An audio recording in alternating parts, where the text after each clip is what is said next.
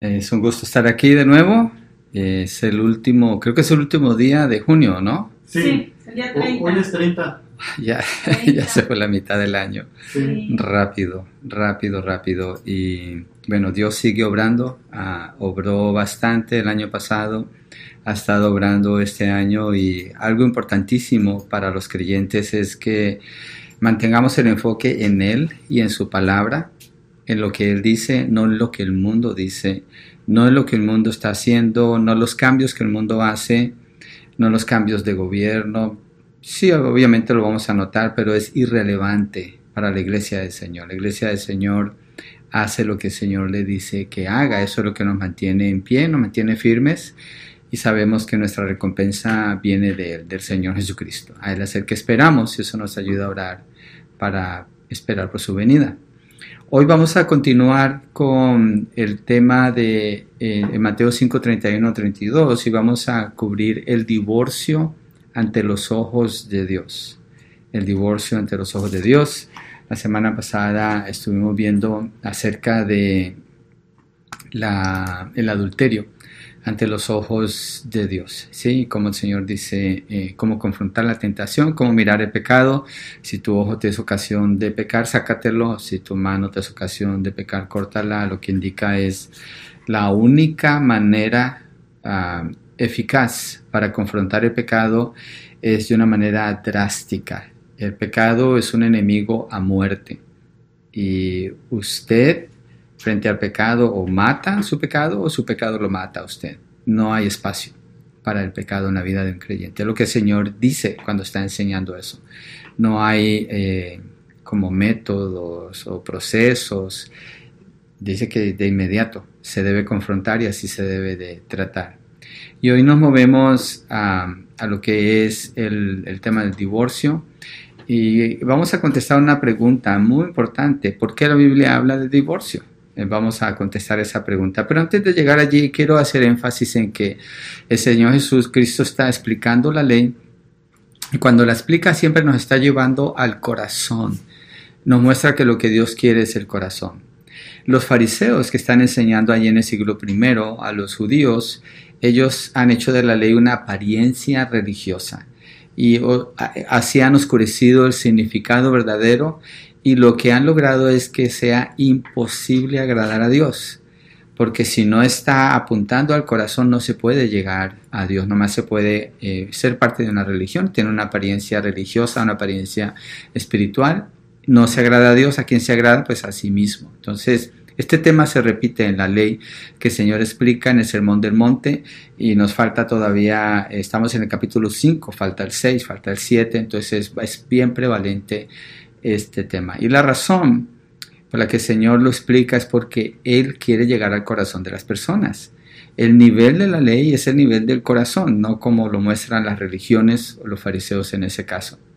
Pero el hombre lo que quiere guardar es su corazón, esconder cosas en el corazón, tener una vida oculta y tener una apariencia por fuera, en lugar de verdaderamente acercarse a Dios y Dios hace ese llamado para venir a Él. Pero el que no atiende al llamado del Señor termina eh, eh, desarrollando un espíritu de juicio y de condenación hacia los demás. Así son las personas religiosas que externamente tienen una religión o algo del corazón. Y la, la, palabra lo muestra cuando seguimos estudiando los fariseos al punto que llegaron con esto era que querían la muerte del Señor Jesucristo. Ahora nosotros, la iglesia, eh, somos el pueblo de la palabra de Dios nuestra actitud la debemos mantener en línea con la palabra de Dios, que produzca la vida del Espíritu en nosotros, que se manifieste lo que Dios ha depositado en nosotros para honrarlo y glorificarlo con nuestras obras, que es algo externo obviamente, pero viene de adentro del corazón, porque ahí es donde el Señor quiere llegar. Entonces, con esa actitud, quiero que vayamos juntos a Mateo 5, versos 31 al 32. Y el texto dice así, también se dijo, cualquiera que repudie a su mujer, que le dé carta de divorcio. Pero yo les digo que todo el que se divorcia de su mujer, a no ser por causa de infidelidad, la hace cometer adulterio y cualquiera que se casa con una mujer divorciada comete adulterio. Suena como que el Señor Jesucristo estuviera contradiciendo la ley. Así suena. Pero Él no está contradiciendo a la ley. El Señor no está contradiciendo la ley aquí. antes de seguir, quiero saludar a, a Dan Merino. Eh, nos está mandando saludos aquí por, por YouTube, por el canal de YouTube. Saludos a un hombre muy fiel. Entonces, el Señor no está contradiciendo la palabra. Él lo que está mostrando es que los judíos han, tapado el significado de la palabra cuando dice, eh, cuando enseñan que pueden repudiar a su mujer y darle carta de divorcio, y no es así. Y antes de entrar en la explicación del texto, estaba acordándome, eh, la otra vez estaba, fui a un café, a un lugar a tomarme un café, a trabajar, a estudiar, y observé alrededor, quería observar qué veía, y vi una pareja eh, que entró, se sentaron, cada uno tenía su teléfono, poca comunicación. Después de una pareja poco más joven, los dos con sus teléfonos y dije, wow, ¿de, qué hablarán? Y después una pareja más joven, pero esta pareja joven sí estaban hablando.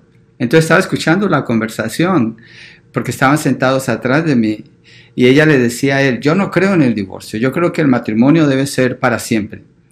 Y, pero después dijo, pero si llega el divorcio, pues ni modo. Dije yo, ¿what?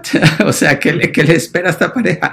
Lo que alcancé a entender es que estaban ah, nomás noviando, ni siquiera, eh, ni siquiera eran esposos. Entonces, el concepto que el mundo tiene acerca del divorcio es bien casual. Y tristemente la mayoría de las personas saben más del divorcio que del matrimonio, o hablan más del divorcio que del matrimonio, o hablan de todas las razones por las cuales no permanecer en el matrimonio y si divorciarse en lugar de hablar del matrimonio, todas las razones por las cuales no salirse del matrimonio. Y el divorcio es horrible, el divorcio es, es terminar, aniquilar, es matar la relación del matrimonio. Pero como se sabe tan poco del matrimonio, para muchos matar el matrimonio no es un problema, es un asunto casual y común. Y sabemos que el que está detrás de todo esto, obviamente, es el diablo quien quiere destruir la institución principal que Dios dejó aquí en la tierra. Una abogada comentándole a otra amiga le decía, hablando del divorcio, ella decía que en Estados Unidos el promedio que dura un matrimonio es de dos años a dos años y medio y entonces se divorcian. Mm. Y hablan como esperando que pues así va a ser. Esa es la expectativa que el mundo tiene. El otro día estaba eh, estábamos comiendo con mi esposa, con mi hijo Benjamín, y eh, cuando estaba unos grados, unos años atrás, una, un maestro de su clase preguntó y dijo, levanten las manos todos los que tienen sus padres divorciados. Él dice que casi todos levantaron la mano. Nomás tres niños no levantaron la mano. Benjamín y otros dos niños. Y una niña que no había levantado la mano, después la levantó y dijo, no están divorciados, pero mis papás están en el proceso. Yo recuerdo cuando, cuando yo estaba niño y estaba creciendo, ah, después cuando, cuando fui un teenager, mis padres se divorciaron y eso era en los años 70. Yo era la excepción en la escuela. Yo era el, raro en la escuela, porque todos tenían a sus papás juntos. Yo era el que, el que no tenía a mis papás juntos. Hoy en día es al revés. El que tiene a sus papás juntos es el raro. La, el, el mundo Dios en su ira ha dejado el mundo en una mente perversa al punto que llaman esto como si fuera normal.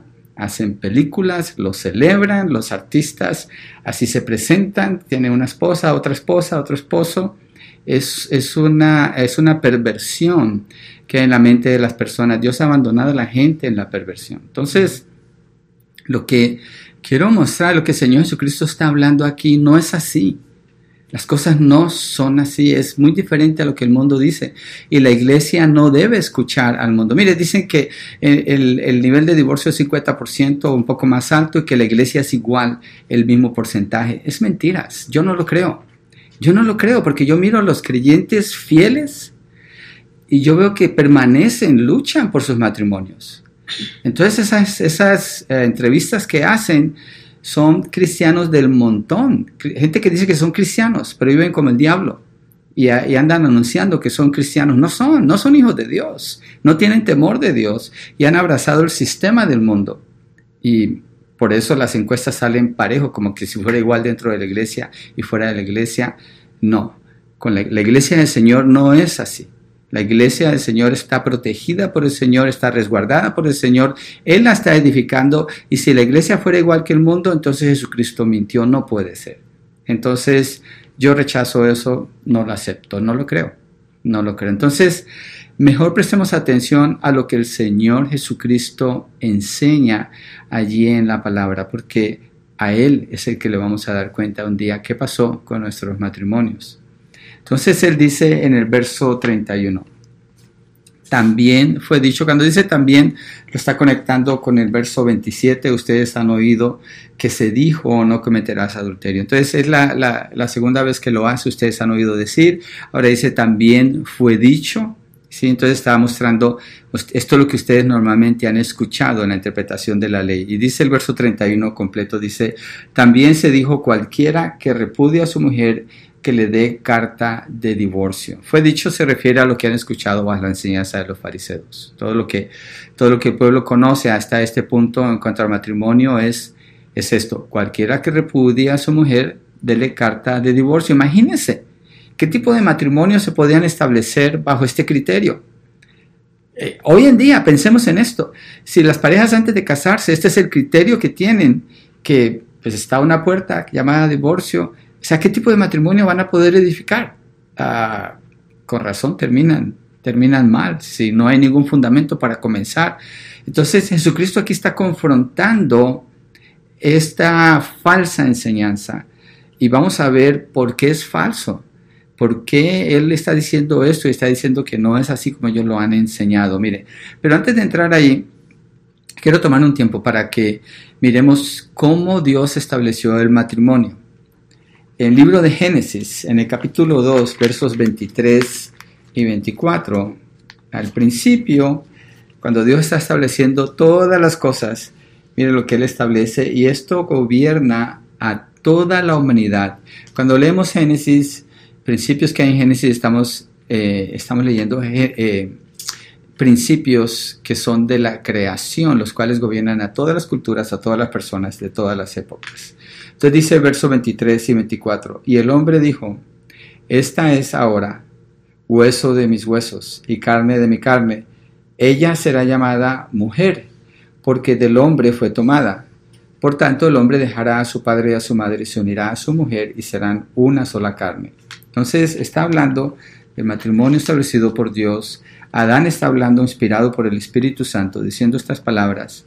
Y lo que está afirmando es, Dios creó a un hombre a una mujer y para formar el matrimonio con un hombre y con una mujer.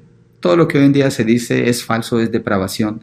Este es el orden que Dios ha establecido. ¿sí? Y lo que está hablando allí es una unidad total, una unidad total entre el hombre y la mujer. En el matrimonio dice, y los dos serán una sola carne. Una sola carne está hablando de unidad emocional, unidad física, eh, unidad intelectual, unidad psicológica, de todo tipo de unidad. Cuando dice serán una sola carne, una sola como una sola persona. ¿sí? Ese es el propósito de Dios. Y si se fija, Dios allí establece el matrimonio. Dios es testigo del primer matrimonio aquí en la tierra. No existe nada, cero, nada que tenga que ver con el divorcio. Nada. No es mencionada la separación, es mencionada la unidad, el propósito del matrimonio no es la separación, sino la unidad. Ese es el diseño de Dios. Ese es el diseño de Dios. Cuando miramos unos versos atrás, vemos la idea del matrimonio, cómo surgió del corazón de Dios y cómo fue Él el que lo estableció. Ah, eh, bueno, voy a leerlo y después vamos a mirar cuando Dios dice que todo era bueno. Génesis 2, 18. Allí unos versos antes del mismo capítulo. Entonces el Señor Dios dijo, no es bueno que el hombre esté solo, solo. Le haré una ayuda adecuada o una ayuda idónea. Hasta este punto, Dios ha dicho, cada, cada cosa que hace en la creación dice, y, vio Dios que era bueno, vio Dios que era bueno. Cuando hizo al hombre dijo, vio Dios que era bueno en gran manera. Pero cuando llega aquí a Génesis 2.18 dice, no es bueno. Hay algo que no es bueno. ¿A qué se está refiriendo? Hay algo que no está completo todavía el hombre está incompleto, está solo. y no es bueno que esté solo. Entonces dice, le haré una ayuda idónea. Dios ve esa necesidad y Dios suple esa necesidad formando así el matrimonio. ¿sí? En Génesis 2, 21 al 22, mire lo que dice allí. Dice, entonces el Señor Dios hizo caer un sueño profundo sobre el hombre y éste se durmió. Y Dios tomó una de sus costillas y cerró la carne en ese lugar. De la costilla que el Señor Dios había tomado del hombre, formó una mujer y la trajo al hombre. Entonces Dios es el que está estableciendo la unidad entre el hombre y la mujer. Dios los creó y Dios los pone a ellos juntos. Y la forma como hizo a la mujer no fue, ella no fue hecha de la tierra, ella no fue hecha que Dios dijera sea la mujer y entonces la mujer es. Ah, Dios no habló que ah, Dios no la habló en existencia. Dios la hizo de una de las costillas de Adán. Está hablando de intimidad, está hablando de unidad, está, está hablando que la mujer es una creación especial, única, de parte del Señor para establecer esa unidad con Adán. La hizo para Él, para ser complemento de Él, no la ayudante de Él. Ser ayuda idónea no quiere decir eso, sino con quien eh, Adán junto con ella, juntos iban a llevar el propósito de Dios, juntos iban a sojuzgar la tierra, juntos iban a poblar la tierra, juntos llevando a cabo el propósito de Dios, complementándose mutuamente, diferentes en función, pero iguales en valor porque Dios, la mujer no es sin el hombre, el hombre no es sin la mujer, dice Pablo eso en 1 Corintios, más adelante habría que entrar allí. Entonces, el hombre habrá quedado completo si Dios no la crea ella y con ella queda completa toda la creación. Así que solo cuando el hombre está con su esposa está completo, está en unidad. Es una necesidad de unidad, es un mandato de unidad y es un diseño de unidad. El matrimonio es unión, la unidad entre un hombre y una mujer. ¿En qué manera Dios dio esa unidad hasta que la muerte los separe. Mire, piensen esto, ¿qué, ¿qué hay que sea más fuerte que la muerte? No hay nadie más fuerte que la muerte. Y solo la muerte era lo que, puede, lo que pudiera traer la separación. Y lo cual Dios lo establece en el capítulo eh, hasta el capítulo 3, porque en el capítulo 2 todavía no hay muerte. Adán y Eva están en un matrimonio perfecto. Son el único matrimonio perfecto que ha habido en la historia de la humanidad hasta que llegaron al capítulo 3. Entonces, sale la pregunta, ¿por qué entonces se menciona el divorcio en la Biblia? ¿Por qué está mencionado el divorcio en la Biblia? Mire, vamos a Génesis 3.16 para que miremos después del pecado.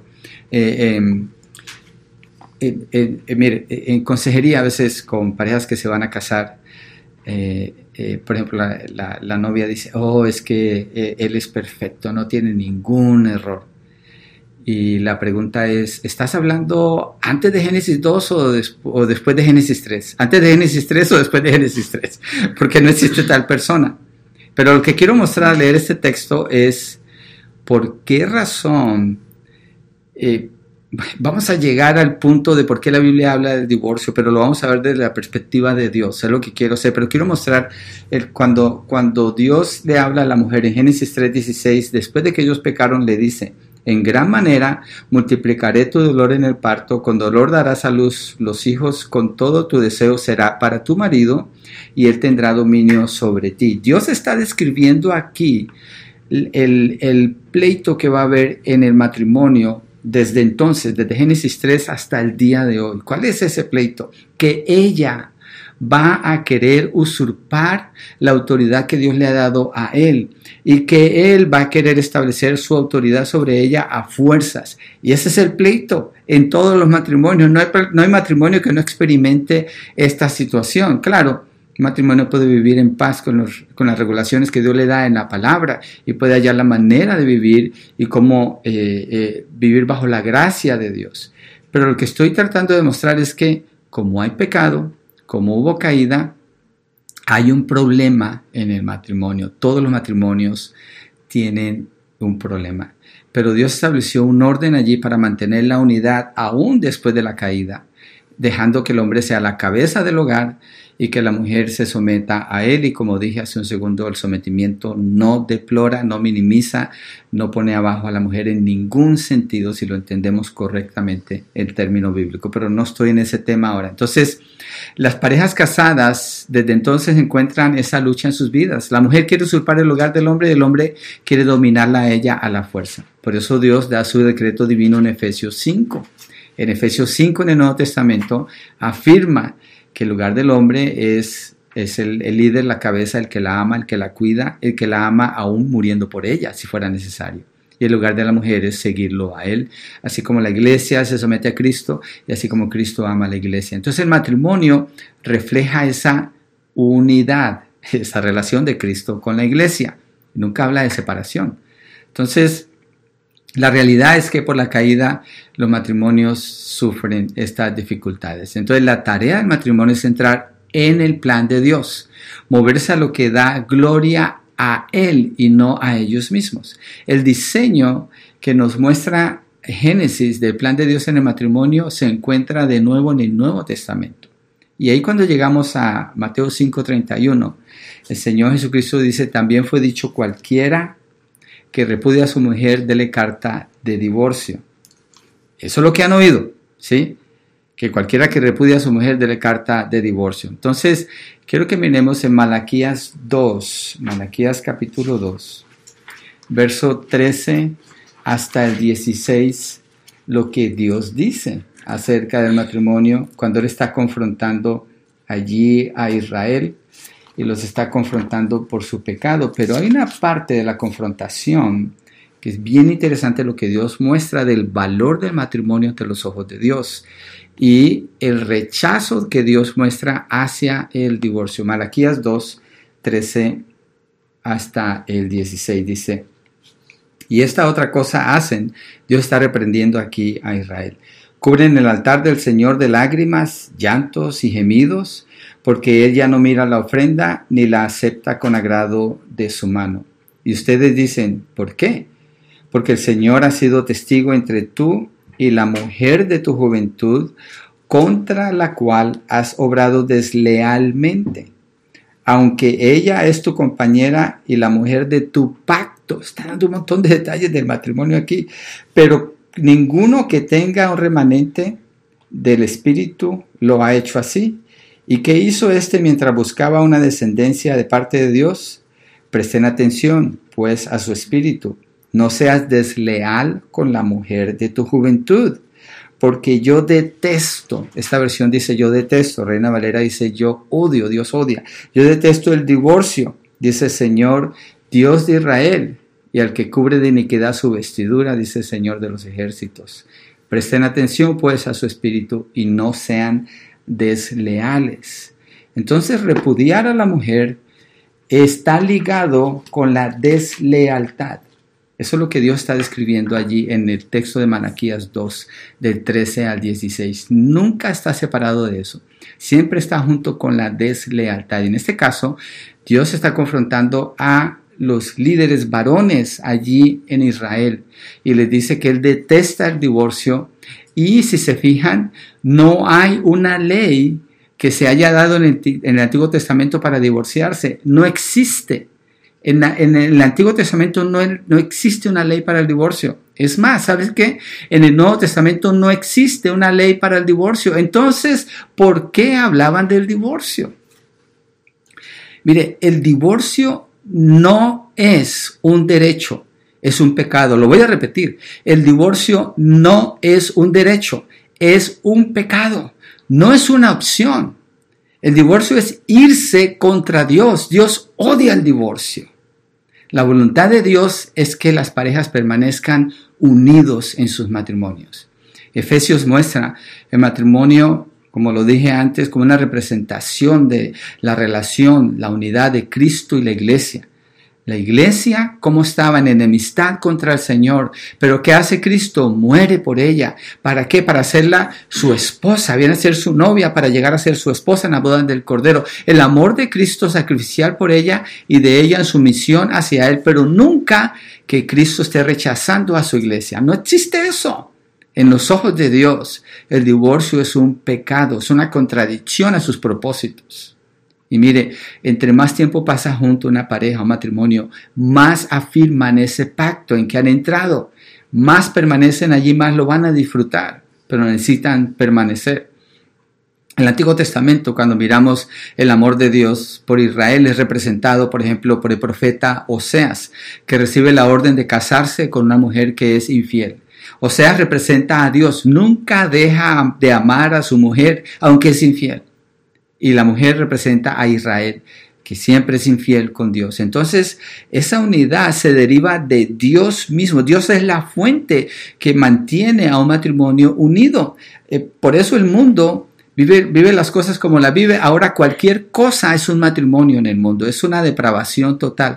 Pero en el matrimonio verdadero, la fuente que mantiene un matrimonio junto es el amor de Dios. De ahí viene esa fuente y tener los preceptos de Dios, los fundamentos de Dios, los conceptos que Dios nos da en su palabra como lo que se persigue y lo que se busca, no lo que el mundo dice, no lo que el mundo dice. Dios con Israel manifestó un amor perdonador, perdonador, perdonador, siempre llamando a Israel al arrepentimiento, siempre llamando a Israel para que viniera a él, siempre disciplinándola para que regresara con él. Esa es la muestra del amor que Dios nos muestra en la palabra que tiene que llevarse a cabo en un matrimonio. Él no habla del divorcio. Dios no establece el divorcio en ninguna parte, ni en el Antiguo ni en el Nuevo Testamento. El, el amor de Cristo si pensamos en el amor de Cristo por la iglesia, es un amor constante. El Señor Jesús no habla mal de su iglesia. El Señor Jesús la reprende, pero siempre para traerla hacia Él, la quiere alcanzar. Él no ha hecho conforme a nuestros pecados, dice Salmo 103, verso 10. No se ha pagado conforme a nuestras iniquidades. Esos son principios que deben gobernar la relación del matrimonio y lo vemos en el amor de Dios por Israel, el amor de Dios por la iglesia. Debe prevalecer ese amor perdonando, perdonador en el matrimonio. Como leí en Génesis 3:16, ¿hay problemas en los matrimonios? Sí, entonces es necesario el perdón, eso viene de Dios. ¿Cuántas veces hay que perdonar? ¿Cuándo hay que perdonar? Bueno, hasta 70 veces 7 dice el Señor, obviamente usted no cuenta esa cantidad, está hablando de que siempre esté dispuesto a perdonar. Una disposición continua de mostrar gracia como una manera de vivir. Yo sé Todavía no hemos respondido a la pregunta por qué la Biblia habla del divorcio entonces. Miremos un poquito más de la postura de los fariseos. El, Señor Jesucristo dice, han oído decir cualquiera que repudia a su mujer que le dé carta de divorcio. Entonces, ellos se están refiriendo a un texto que está en Deuteronomio 24, 1 al 4. Acuérdense, el Señor Jesucristo dice, ustedes han oído decir. ¿De quién? De los fariseos. ¿De dónde lo sacaron ellos? De la ley, porque ellos siempre se refieren a la ley. Pero acuérdese, su interpretación tapa o cubre el significado de la ley, terminan en otra, en otra cosa. Entonces, Deuteronomio 24, 1 al 4 es un texto clave para interpretar bien a Mateo 5:31. Dice, cuando alguien toma una mujer y se casa con ella, si sucede, preste atención a las palabras, si sucede que no le es agradable porque ha encontrado algo reprochable en ella, Voy a hacer una explicación aquí, porque dice, si sucede que ha encontrado algo reprochable en ella y le escribe certificado de divorcio, lo pone en su mano y la despide de su casa y ella se sale. Bueno, dice que certificado de divorcio, Moisés lo está mencionando aquí, certificado de divorcio. Fíjese cómo está escrita la ley. Dice, ah, si sucede que no le es agradable y le escribe certificado de divorcio, no dice escríbele carta de divorcio. No dice, dale un certificado. No está ordenando que haga eso. El, lenguaje que está usando aquí está mostrando una regulación. Algo está sucediendo con Israel aquí, que Dios está dando una regulación en esta ley. La voy a leer completa, versos 1 al 4, y después regresamos aquí para mirar la explicación. Cuando alguien toma a una mujer y se casa con ella, si sucede que no le es agradable porque ha encontrado algo reprochable en ella, y le escribe certificado de divorcio, lo pone en su mano la despide de su casa y ella sale de su casa y llega a ser mujer de otro hombre, si el segundo marido la aborrece y le escribe certificado de divorcio, lo pone en su mano y la despide de su casa, o si muere este último marido que la tomó para ser su mujer, al primer marido que la despidió, no le es permitido tomarla nuevamente como mujer, porque ha sido despreciada, pues eso es abominación ante el Señor.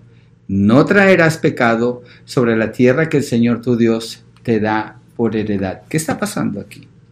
¿Qué es lo que está sucediendo aquí? Mire, al dar estas cartas, lo que están haciendo es lo que dice al final. Voy a leer al final de esa ley. ¿Sí? Cuando ellos dan estas cartas, eso es lo que están haciendo. Dice, dice así el Señor, eso es abominación ante el Señor, que la haya despreciado.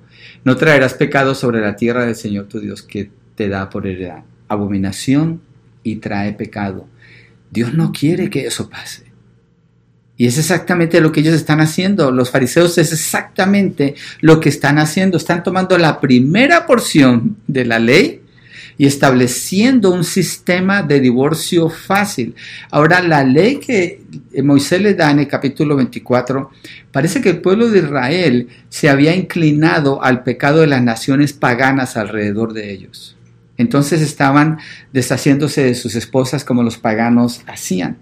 Entonces Dios da estas leyes para regular ese tipo de pecado, para proteger a la mujer, para protegerla. Entonces cuando dice, si le da una carta de divorcio, de separación, porque encontró en ella algo reprochable, cuando dice algo reprochable, mire, ellos entienden de qué está hablando allí, ellos saben de qué está hablando. Lo que está sucediendo en ese contexto es que había mujeres que a veces era repugnante su comportamiento. Eran mujeres libertinas que hablaban con todos los hombres, que se dejaban el pelo largo. En esa cultura eso era, era muy ofensivo.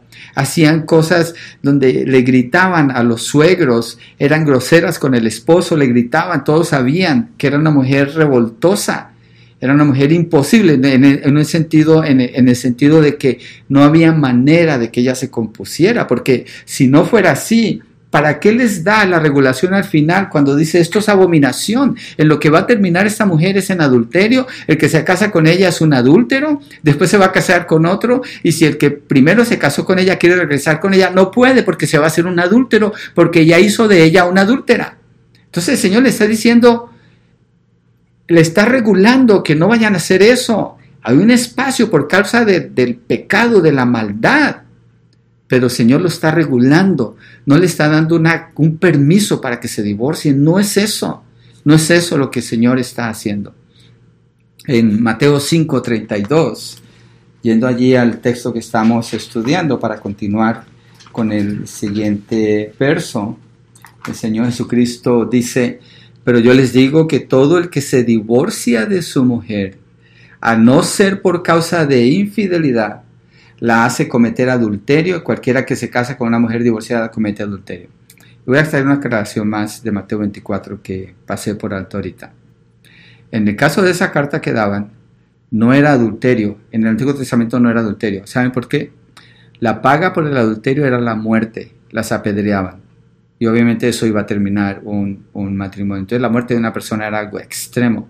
Entonces, estas mujeres que estaban copiando lo de las mujeres paganas alrededor, se hacían un problema serio cuando había eso y no había solución. Entonces el, hombre tenía una salida, pero era algo de mucha consideración, de muchísima consideración, de mucho esfuerzo para restaurar. No era simplemente dar una carta. En el Nuevo Testamento, lo que los fariseos han enseñado es cualquiera puede repudiar a su mujer. ¿Y por qué? ¿Por qué la podían repudiar? No da la razón, nomás dice cualquiera que repudia a su mujer. Tal vez en la mañana está toda desgreñada y, no le gustó, entonces dice, ah, ya no quiero a esa, voy a buscarme otra, entonces le dan la carta. Así lo hacían. Por cualquier razón se deshacían de sus mujeres o las amenazaban.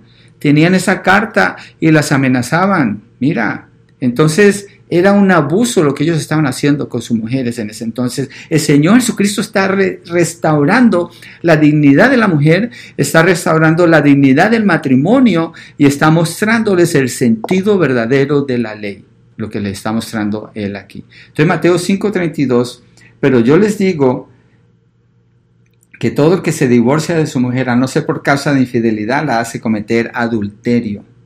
Y cualquiera que se casa con una mujer divorciada comete adulterio, porque ellos a ese punto ni siquiera entendían Deuteronomio 24, nomás entendían el usar esa carta para hacer como quisiera y tener las mujeres que ellos quisieran. Al cabo era legal, había una carta de divorcio.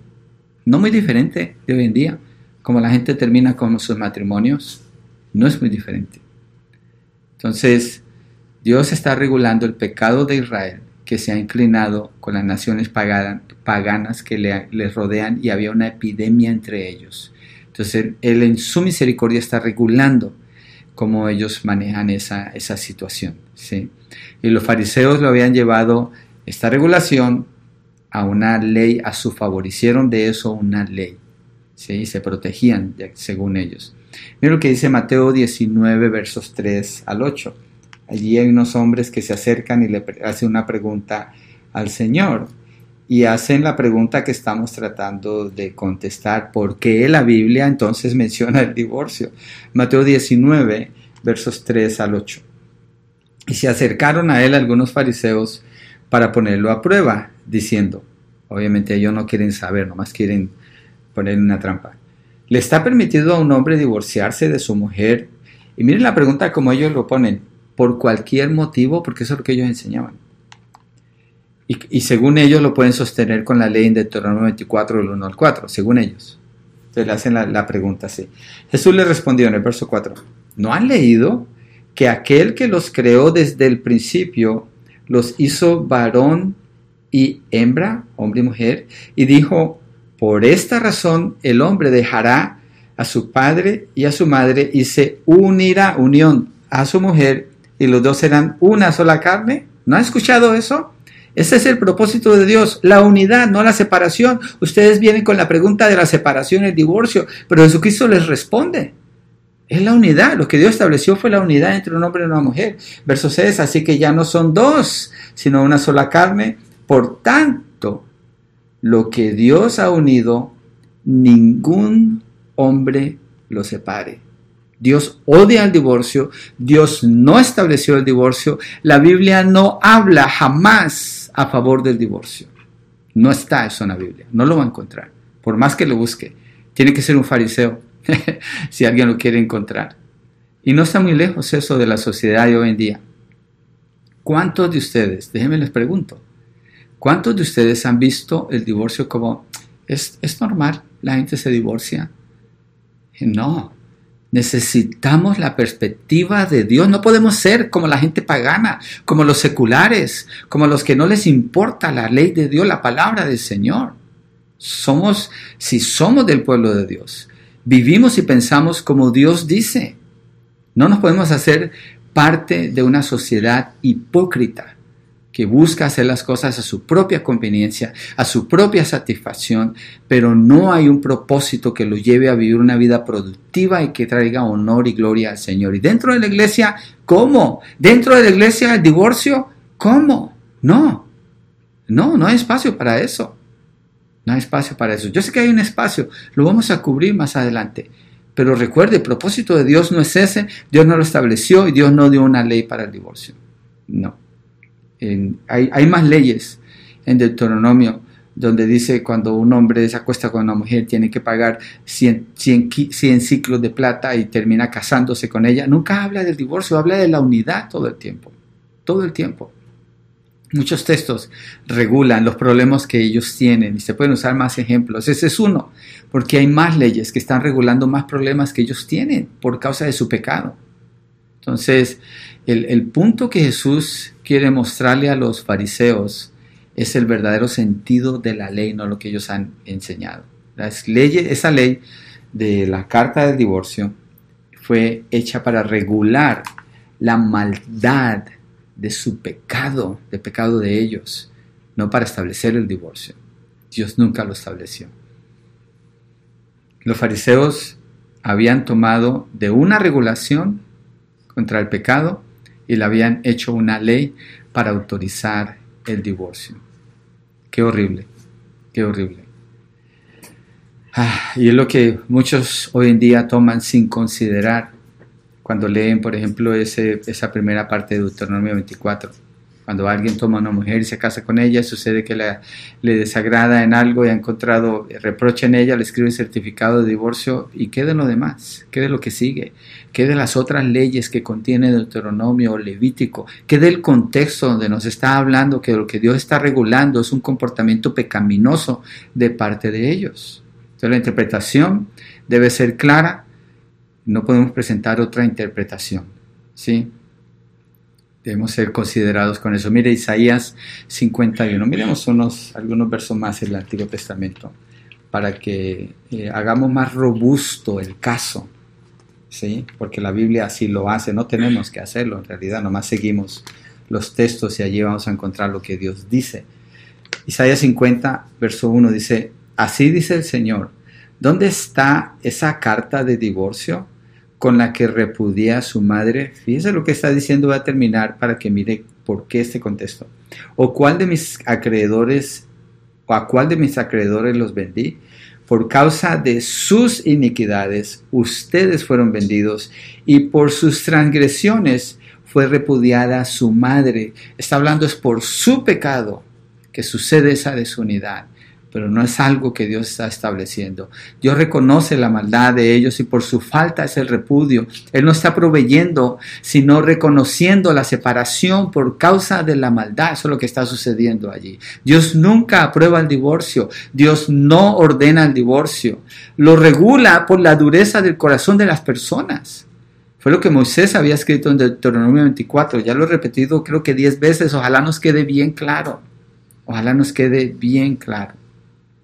Esa carta de, reproche en el Antiguo Testamento tenía que ver con un pecado extremo.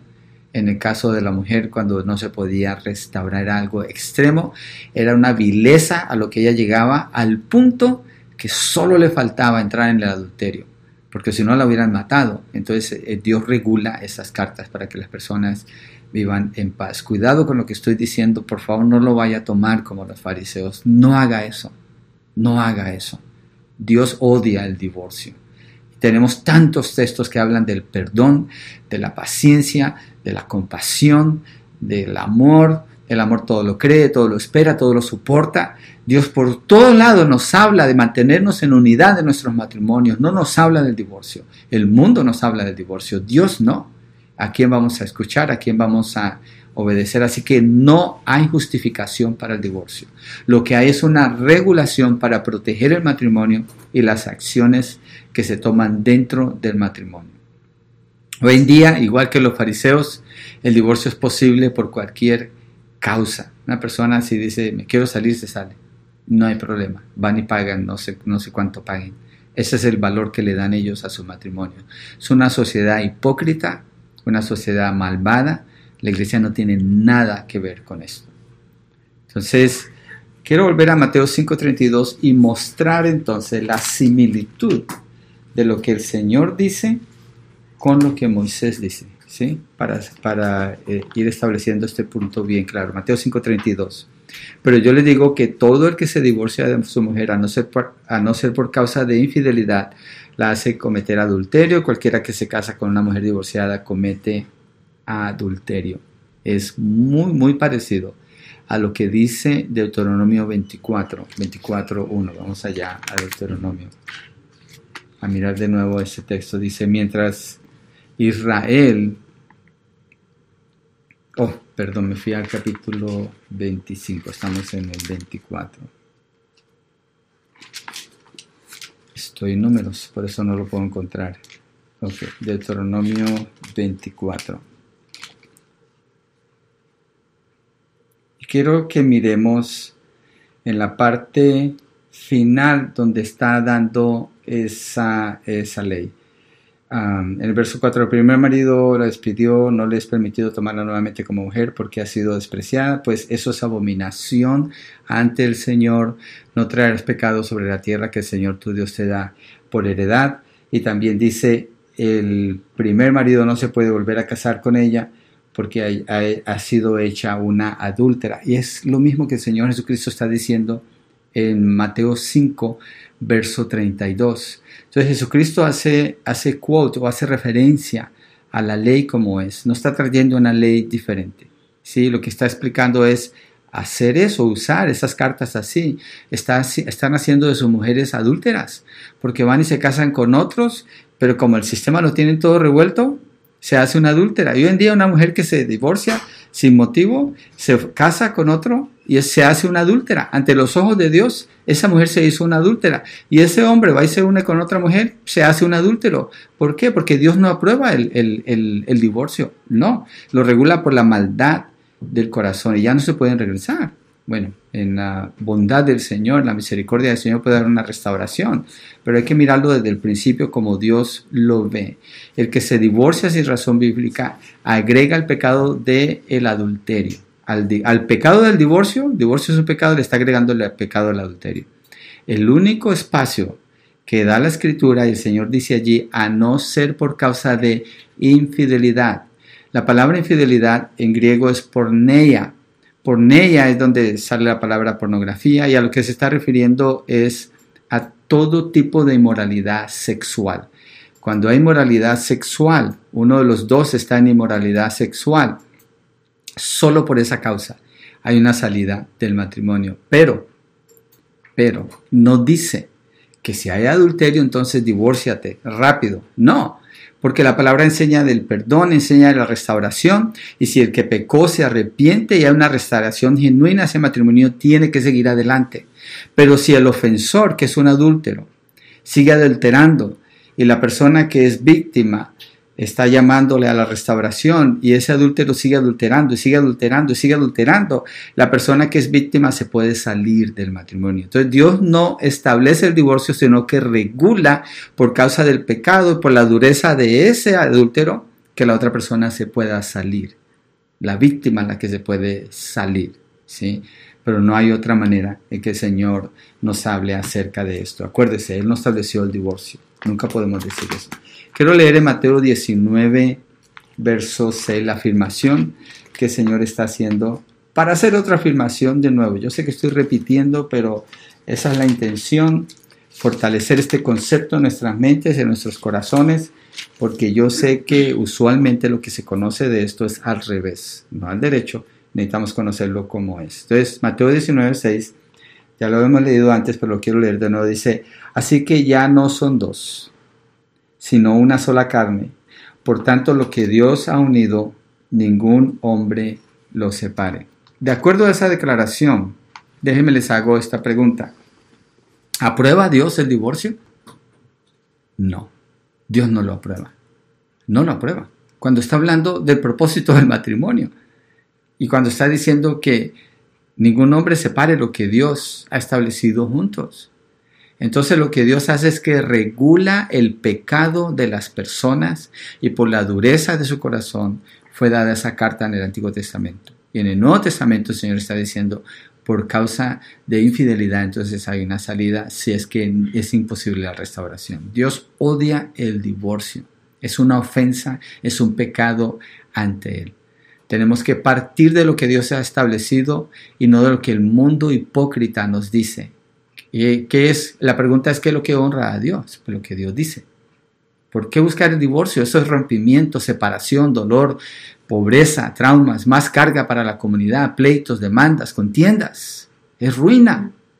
Dios no tiene esa intención con una pareja. Dios no tiene esa intención con un matrimonio. Dios no quiere que una, que una pareja entre pensando eso al matrimonio. Mire, Timothy Keller escribió un libro, quiero ver si se los puedo mostrar que se llama El significado del matrimonio. Creo que ahí lo alcanzan a ver, el significado del matrimonio. Yo no vendo libros, no hago comisión de nada, pero lo recomiendo. Timothy y Kathy Keller escribieron ese libro excelente. La explicación que da del matrimonio, el fundamento del matrimonio, la razón por la cual el matrimonio debe permanecer junto. Y él dice allí, parecido a lo que mencioné de la, abogada que decía cuánto duran eh, los matrimonios, Dice que las parejas, si, si se soportaran, porque hay que soportarse, el matrimonio así es, tiene muchas razones por las cuales soportarse, si se esperaran por lo menos cinco años, pudieran establecer una relación tan sólida que pudieran permanecer el resto de sus vidas juntos. Pero la mayoría se salen en el segundo o en el tercer año. ¿Por qué? Porque entran a matrimonio con un concepto errado ignorando Génesis capítulo 3, donde está la consecuencia del pecado, y tomando la enseñanza de los hipócritas, de los hipócritas que el divorcio está a la mano, entonces entran con expectativas erróneas y con la puerta bien abierta. ¿Qué, qué esperanza puede tener un matrimonio así? Hay que creerle mejor a Dios y hacer como Dios lo dice. Quiero mostrarles un texto en el Nuevo Testamento porque necesitamos afirmar esto más en el Nuevo Testamento. En 1 Corintios 7, 10. 1 Corintios 7, 10. Para que vean ah, lo que Pablo establece para los matrimonios aquí en cuanto, en cuanto a no separarse. 1 Corintios 7, verso 10 dice, a los casados instruyo no yo, sino el Señor, o sea que es una orden, no es una opinión, que la mujer no debe dejar al marido. Está hablando de unidad. Pero si lo deja, quédese sin casar. Es decir, si hay una situación tan grave que llega a haber una separación, que esa mujer no se case, que no se vaya a casar. Dice, o de lo contrario, que se reconcilie con su marido el punto siempre es que la pareja trabaje sus problemas y permanezca, que se reconcilie con su marido y que el marido no abandone a la mujer. Entonces, si se fijan, es, es prevalente el mensaje en Génesis 2 cuando Dios establece el matrimonio. Génesis 3 nos deja ver los problemas que vienen en Mateo 5 cuando el Señor está hablando de la ley, Mateo 19 cuando está hablando del matrimonio, que le, que le preguntan directamente del matrimonio, Primera de Corintios 7 cuando está hablando del matrimonio, Dios no estableció el divorcio, Dios no tiene una ley para el divorcio, esas las han creado los hombres, ellos la han facilitado, Dios habla de la unidad, de la permanencia, y recuérdese, el matrimonio necesita amor, el amor viene de Dios y la palabra dice que el amor es sufrido. Así que esos problemas se pueden trabajar, siempre hay que buscar, hay que resistir, hay que permanecer allí, hay que lograr estar allí unidos hasta que la muerte los separe. Es el, único enemigo que el Señor dice que establece que pudiera separar. Y la otra excepción es cuando alguien tan, tan endurecido con el corazón. Pero fíjese que nunca nos da una salida rápida. Nunca. Así no habla la Biblia. Entonces, Dios así nos deja ver a través de la enseñanza del Señor Jesucristo cómo ve Dios el divorcio. Él odia el divorcio. Y si usted es un creyente, usted odia lo que Dios odia. Y usted ama lo que Dios ama. Dios ama el matrimonio y Dios odia el divorcio. Entonces así completamos esta sesión de lo que dice Dios en relación con el divorcio. Y quiero ah, dar saludos a Marco Buitrago y Guadalupe Peña. Creo que Guadalupe está en Georgia, Adán está en Oakland y Marco, no sé si estás en El Salvador, ¿dónde andas? Es un, es un amigo, vivimos cuando éramos solteros, habíamos cinco solteros que vivimos juntos, nos llamábamos los guerreros de Cristo en ese entonces y después cada uno nos fuimos casando. Bueno, esto es lo que Dios nos dice acerca de eh, cómo ve Dios el divorcio, ojalá les haya edificado y usted tome decisiones en base a lo que Dios dice allí en su palabra. Dios les bendiga y en la semana entrante, si Dios nos lo permite, continuamos aquí revisando el Sermón del Monte.